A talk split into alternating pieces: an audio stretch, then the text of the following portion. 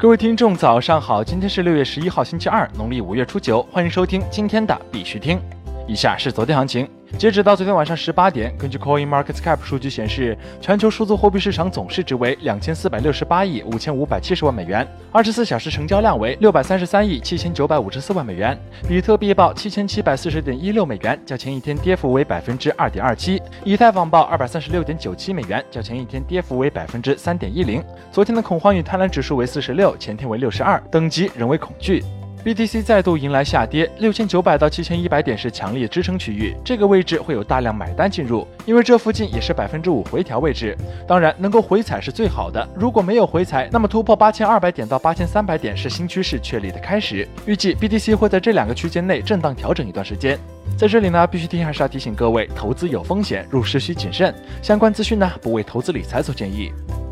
以下是新闻播报。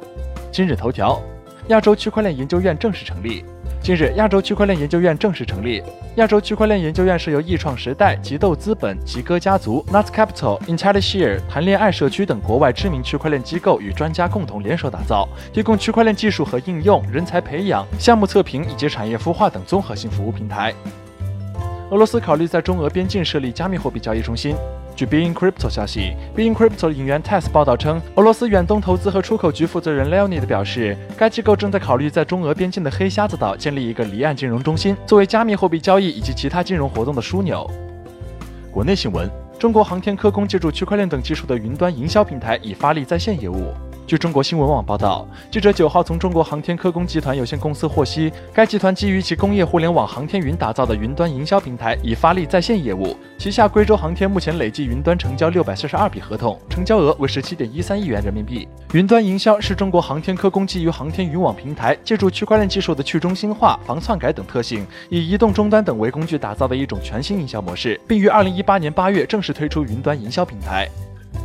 合约地平台正式接入火币合约，实现四大交易所数据全面对接。据合约地官方消息，北京时间六月十号十点，合约地平台用户可以在自己的账号中接入火币账户数据。据悉，合约地平台已经成功对接 OKEX、Binance、火币、BitMax 四大交易所数据，后续将与更多优质交易所展开数据对接合作。GNE 基金会与中国奉天华纯科技有限公司签订战略合作协议。据官方消息，GNE 基金会宣布与中国区数家新能源公司、环保机构达成合作意向，并于发布会现场与中国奉天华纯科技有限公司签订战略合作协议。GNE 未来将致力于为能源产业提供区块链技术服务，帮助能源产业跨越区块链技术鸿沟。GNE 基金会主席在发布会上提到，低碳经济最终要通过实体经济的技术革新和优化转型来促进。目前，GNE 社群成员人数已突破八万人。根据 GNE 项目的运营规划，GNE 将于近日内上线交易所。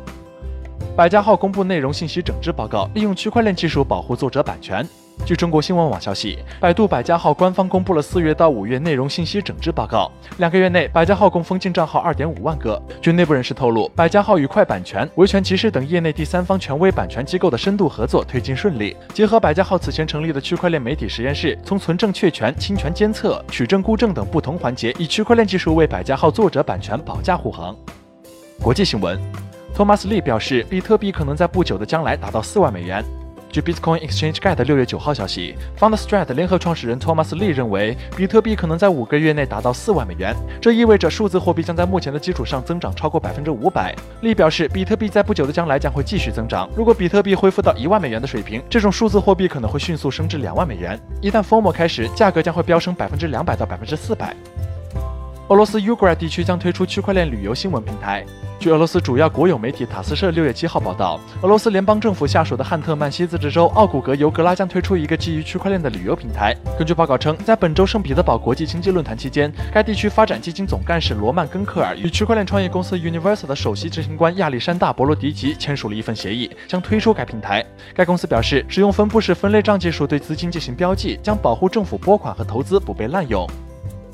Facebook 会在六月十八号发布加密货币白皮书。ZB 研究院了解到，全球最大的社交网站 Facebook 可能在本月十八号发布数字货币白皮书。这是一款被命名为 Libra 的稳定币，将与美元在内的一揽子货币挂钩，以支持其二十七亿用户在全球范围内实现零费用转账。ZB 集团副总裁 Aurora 表示，此举有望大幅推进数字货币在普通民众中普及，影响不亚于当年支付宝、微信推广移动支付。